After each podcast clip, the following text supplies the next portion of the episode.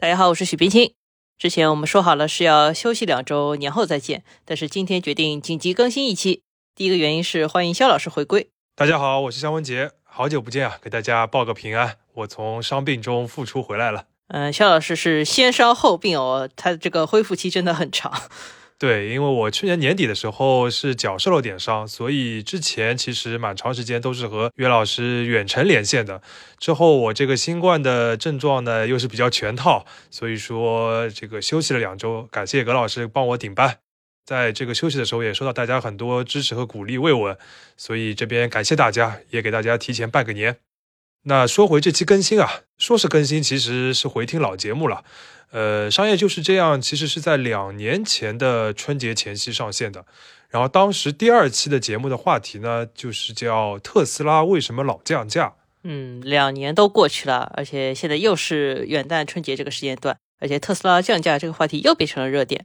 二零二三年一月，特斯拉宣布要下调旗下车型在中国的售价，平均的调价幅度超过了百分之十。大家知道啊，车企官方降价的话打九折，其实已经是一个很厉害的幅度了。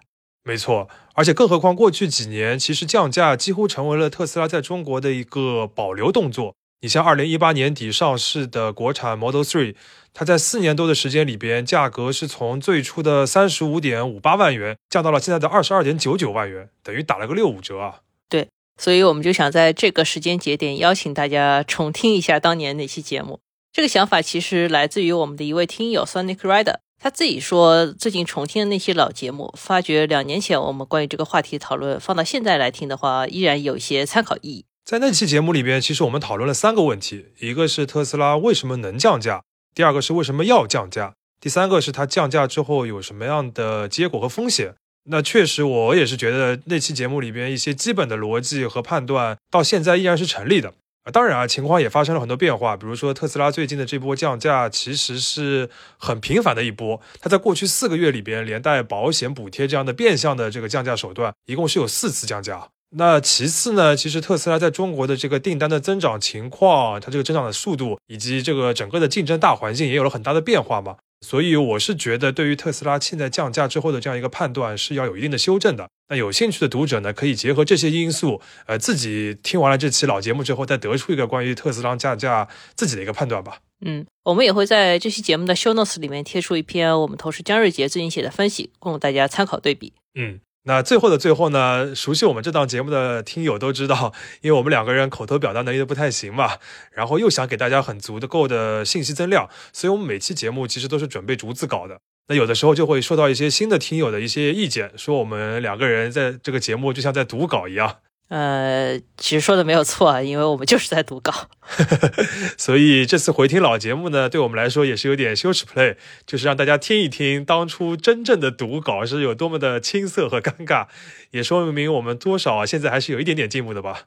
嗯，希望是有一点进步啊。接下来一年我们也会继续努力，尽可能给大家带来又舒服又有价值的节目。那我们就开始回听吧。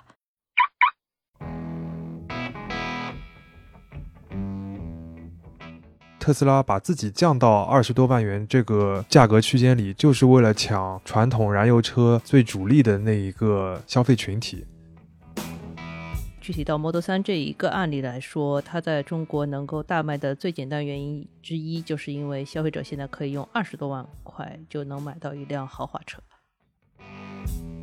大家平时都不太提及或者不太注意到的地方，就是一个公司生产汽车的一些隐形成本。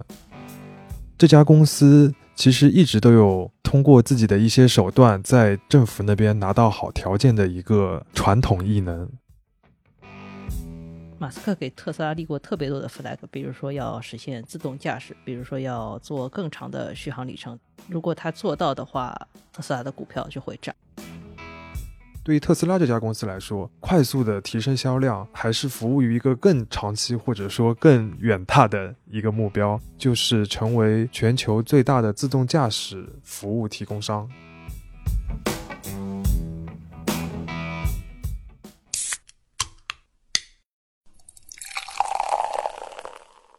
这里是商业就是这样。大家好，我是肖文杰。大家好，我是许冰清。我们两位都是第一财经杂志的主笔。过去一年，从中国到美国，在证券市场上最热的板块应该就是新能源汽车了，而引领这个市场的呢，就是特斯拉。二零二零年一整年，特斯拉的股价涨了七倍，还引领了一众电动车创业公司的股价都暴涨。但是与此同时呢，特斯拉还有一个数字，在过去一年里面连续的在下跌，就是它在中国市场的售价。我们以 Model 3为例，特斯拉的 Model 3一直在降价。二零一九年国产 Model 三刚开始预售的时候，它的补贴前售价是三十五点五八万。但是在一年里呢，它的官方降价降价了三次，现在官网上面的这款车的售价是二十六万元，相当于打了一个七五折，降了九万多。这其实是非常有意思的一件事情，因为这样大幅度多次的官方降价，在汽车行业里边是非常罕见的。是不是我们之前只听说过 4S 店自己降价这件事？对。一般来说，汽车公司发售一款新车之后，在半年的时间里边，它基本不会在 4S 店有折扣。过了半年之后，4S 店会有一些九折、八折这样的终端的降价。但是车厂本身的零售指导价是不变的。对，几乎从来不变。而且 4S 店达到七五折也很少见吧？没错，因为对于车厂来说，如果你降低了自己的官方售价，就意味着打自己的脸。还有可能会破坏自己的品牌形象，然后让一些已经用原来的高价格买了车的消费者对你产生抱怨。我们觉得特斯拉好像在面临着类似的逻辑，因为过去一年里面，因为降价，特斯拉在中国受到的非议也挺多的。据说每次降价都有车主拿着横幅去特斯拉的门店门口要维权。但因为特斯拉的不断降价，其实那些传统汽车公司也不得不跟上。比如最近宝马就宣布，它的电动车 i 叉三的官方售价降价了七万元，目的就是要与特斯拉的 SUV 车型 Model Y 来竞争。Model Y 最近公布了它的国产售价，比进口版要便宜了十四万元。所以问题就来了，为什么国产的特斯拉 Model 三一直在降价？我觉得我们可以就是分几个方面来讨论这个问题吧。首先是为什么它能降价，其次是为什么要降价，最后为什么它还敢降价？那我们先来解决为什么能降价的问题。最主要的一点，就是因为特斯拉在中国的造车成本越来越低。造车这件事情，如果我们特别简单的来说，就是汽车公司从上游买了一堆零部件，然后把它装在一起，变成一辆轿车卖出去。随着你造的车越来越多，你采购的零部件也越来越多，你就可以用更便宜的价格去买到零部件，这就是所谓的规模效应。所以，随着特斯拉在中国的产量不断上涨，它的供应链成本也会不断的下降，这是汽车行业都可以做到的事情。当然，特斯拉自己也做了一些特别的努力，让自己的车能造得更便宜。比如说，它在一些传统汽车公司都比较在意的品质方面都不是很在意，比如座椅的舒适度啊、内饰的豪华感啊、钢板之间的缝隙啊，它并没有花很大的精力来提升这方面的品质。但是他会把更多的钱花在研发自己的自动驾驶系统，或者是那块大屏的体验上面。所以本质上来说，他硬件上面不愿意多花钱，但是愿意在软件上多花钱。对，包括他进入了中国国产之后，他也用了更便宜的技术的电池。所以简而言之，就是特斯拉国产 Model 3本身就是一辆不用卖的那么贵的车，所以它有足够的降价空间。第三点的话，其实是一个。大家平时都不太提及或者不太注意到的地方，就是一个公司生产汽车的一些隐形成本。这是一个类似于政策成本的东西。没错，我们可以这么说，特斯拉在中国落地是获得了非常多的优惠和支持的。比如说，它能够在二零一八年签约，同时在二零一八年就拿到了所有的证件，通过了所有的审核。并且它可以以外资独立的身份在中国造车。在过去，几乎所有的外资的汽车公司要在中国建厂造车，都必须和一家本土的公司合资，而且自己最多只能占百分之五十的股份。某种程度上，你可以说它。踩到了政策变化的红利，因为最近两年中国在对外开放上面做得越来越好，尤其在对外资的开放程度上，在很多行业都有类似的情况。但是说究竟是一个典型的好的公司推动了这些政策的进步，还是说政策的进步能够让更多好的公司进来，这其实是一个比较难以界定的问题。就到底是历史的进程，还是你自己的奋斗？个人的奋斗。在特斯拉这个案例上面，其实他个人的奋斗或者说是技巧也还是有展示的。这家公司其实一直都有通过自己的一些手段，在政府那边拿到好条件的一个传统异能。二零一四年的时候，他在美国宣布建自己的第一座超级电池工厂，那时候是吸引了美国七个州来竞选这一个工厂的所在地。我记得那个时候，《财富》杂志专门写了一篇文章，讲马斯克在其中用了种种手段。最后获得了内华达州十四亿美元的一个各种补贴，所以他其实非常善于做这样的事情。就是在为大公司建造一个大型工厂这件事情上，中国和美国的形式逻辑很多时候其实没那么多区别。嗯，那这一部分省下的钱很多时候会被忽略，但其实非常重要，最后也会体现在车价上。然后我们聊一下特斯拉为什么要降价吧。很简单一点，就是降价了能够提升销量，这个是经济学的基本原理。那么具体到 Model 3这一个案例来说，它在中国能够大卖的最简单原因之一，就是因为消费者现在可以用二十多万块就能买到一辆豪华车。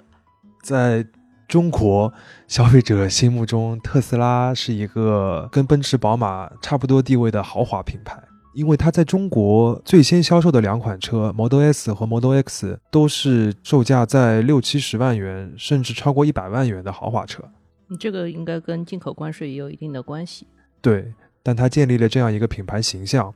在中国，大多数的豪华车其实平均售价都在四十万元以上。那现在有一个品牌形象是豪华车的，但是价格只有二十万元的这样一个产品，对消费者的吸引力可想而知。尤其是对于中国最主要的一个汽车的消费群体——城市的家庭来说，嗯，因为跟美国市场不太一样的是，中国消费者买车经常是以家庭为单位，而不是以个人为单位来买车的。如果说你把汽车和房子视作一个家庭的硬资产的话，他们愿意在上面花更多一点的钱，二十万到三十万对他们来说是一个比较合理的价格带。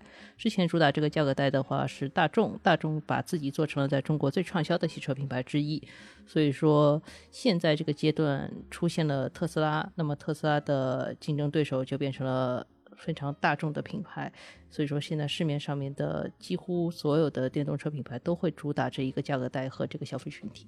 呃，说的直接点，就是特斯拉把自己降到二十多万元这个价格区间里，就是为了抢传统燃油车最主力的那一个消费群体，并且他现在也做到了。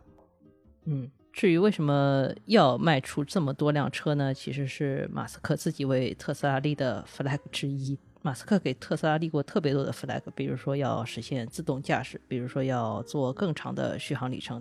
如果他做到的话，特斯拉的股票就会涨。这个是我们在资本市场能看到的一个规律吧。这次也是差不多的一个情况。马斯克之前立过一个 flag，说是二零二零年特斯拉要卖五十万辆车。二零一九年其实特斯拉大概只卖出了三十七万辆左右的车，这意味着我。二零二零年要多卖很多车才能达到这个目标，但是从二零二零年一月一号起的话，中国产的 Model 3开始销售了。过去的十二个月里面，它正好卖出了大概十三点五万辆，也就是说，中国市场的热销也帮助马斯克达成了自己的 flag，顺便拉高了特斯拉的股价。简单来说，销量是特斯拉或者说马斯克在中短期最主要的一个公司目标，而国产 Model 3的。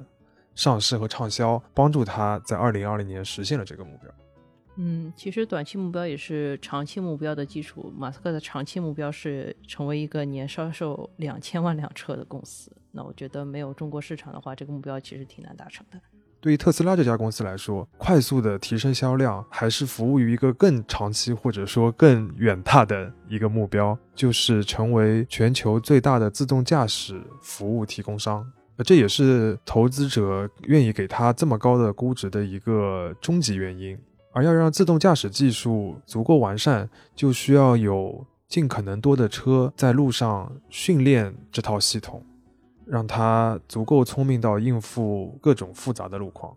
而且国家与国家之间的路况也挺不一样的，在中国的路况的复杂度和在美国的路况复杂度是没办法同日而语的，所以在中国。做这样一件事情的话，对于训练它自动驾驶技术应该是有很大的提升的。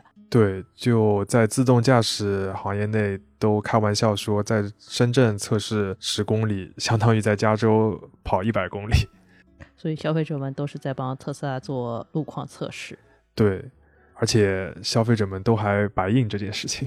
当然，具体到 Model 3的案例，它为什么这么快的降价到三十万元以下？还有一个现实的考虑就是补贴政策。二零二零年的时候，中国出台了一个新的新能源车补贴政策，就规定只有三十万元以下的纯电动车才能拿到补贴。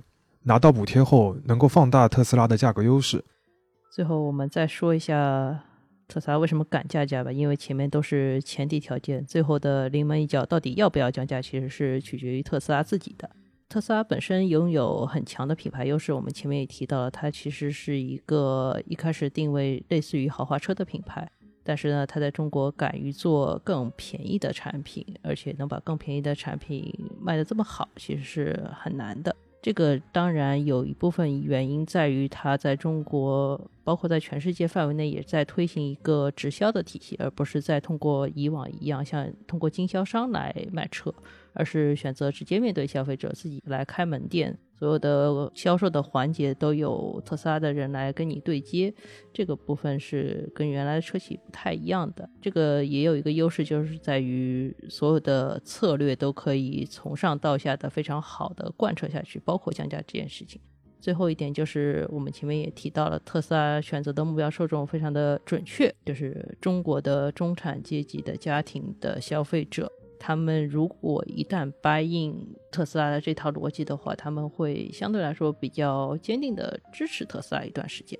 传统汽车公司不太敢官方降价，是怕破坏了自己在消费者心目中的豪华形象，也怕引起一些核心用户的抗议或反弹。但特斯拉不太在意这件事情，在全球也好，在中国也好，它都有明确的第一目标，就是尽快扩大它的销量。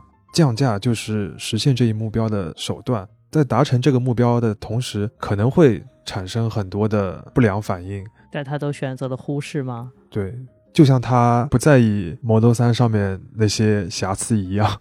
当然，这么做肯定是有风险的。在一年时间里边，如此快、如此猛地降低自己的售价，其实你会伤害一部分最早支持你的消费者的心。嗯。其实这主要是给他们造成一个困惑，我不知道该在什么时候买特斯拉才是合算的。永远有比我更合算的人买了特斯拉，这个心态上面是很容易失衡的。现在有可能特斯拉这个品牌的光环，还有它的产品的性价比，还能把这个问题覆盖过去。但过快的降价本身对品牌的伤害，终归会在某一个时候显现出来。一个消费品永远应该对自己的售价慎之又慎。也永远应该对自己的消费者保持基本的尊重。商业就是这样。